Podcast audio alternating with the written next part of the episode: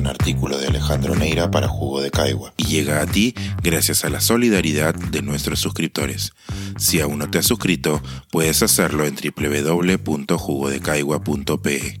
Ahora puedes suscribirte desde 12 soles al mes. Libertad de la palabra. La escritura como rehabilitación y esperanza en las prisiones peruanas. Hay una pregunta recurrente, casi un lugar común que se le hace a los lectores voraces y también a los escritores. ¿Qué libro llevaría a una isla desierta? Se entiende que los libros son buenos compañeros para esquivar la soledad y se cree que, en circunstancias tan complejas, pueden ayudar a sobrevivir. Valdría más la pena consultar algo que a todas luces tendría mayores posibilidades de hacerse realidad, sobre todo en nuestros días. ¿Qué libros leería si estuviera preso? No se pregunta el por qué. Puede ser usted un asesino, un ladrón o, como lamentablemente parece suceder cada vez más a menudo, el pariente o amigo que se benefició de coimas por una obra pública y que terminó con prisión preventiva que dependerá del estado de ánimo de un juez, un fiscal, un par de abogados y de la relevancia que los medios le den.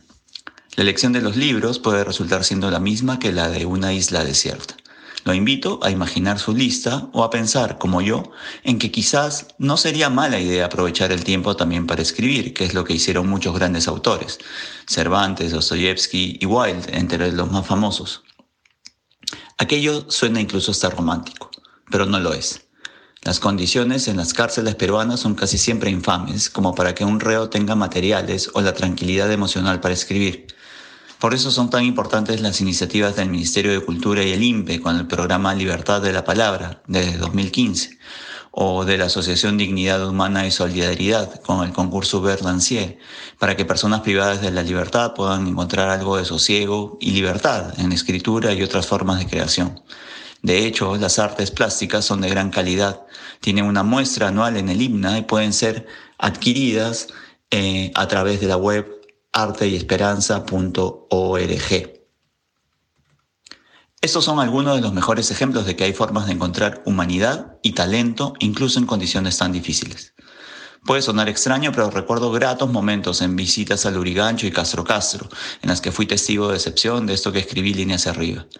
En una de ellas, un grupo de internos interpretó una maravillosa versión libre de mi novela Historia de dos Bernardos que habían leído para el programa Libertad de la Palabra y que me permitió comentar con ellos algo de literatura allá por el 2018.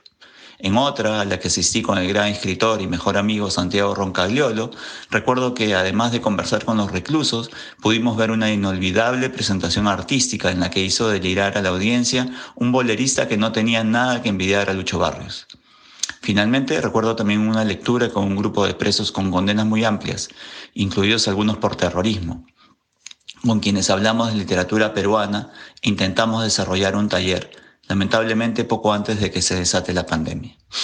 Evoco esto ahora cuando a la distancia y en medio del desánimo en que parece dejarnos siempre los avatares de la política nacional, leo con gratitud algunos cuentos del concurso del cual tengo la suerte de ser jurado una vez más y en los que encuentro no solo talento, inteligencia, insensibilidad, sino sobre todo una gran dosis de esperanza, aún en narraciones en las que casi siempre sean relatos de terror, ciencia ficción o realismo sucio, pueden aparecer apenas perceptibles las marcas de la dura estadía en la cárcel.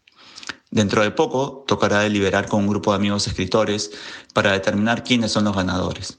Más allá de eso, y que será una tarea difícil porque de verdad hay cuentos fantásticos en todo sentido, me queda claro que lo que necesitamos es continuar pensando que hay futuro, incluso cuando estamos en medio de crisis personales y sociales que parecen ahogarnos y llevarnos por un remolino de desasosiego que es necesario remontar. Lo otro que me queda claro es que hay que confiar en el valor de la palabra en tiempos en que hasta la del maestro pareciera estar desacreditada. La palabra permite conmover, emocionar, revertir situaciones adversas. En suma, resistir, que es lo que quizás toque ahora, esperando un mejor momento para poder construir el país que queremos e imaginamos para nuestros hijos.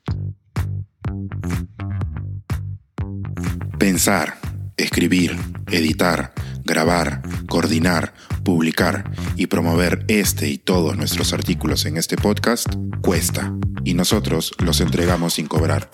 Contribuye en www.jugodecaigua.pe barra suscríbete y de paso espía como suscriptor nuestras reuniones editoriales.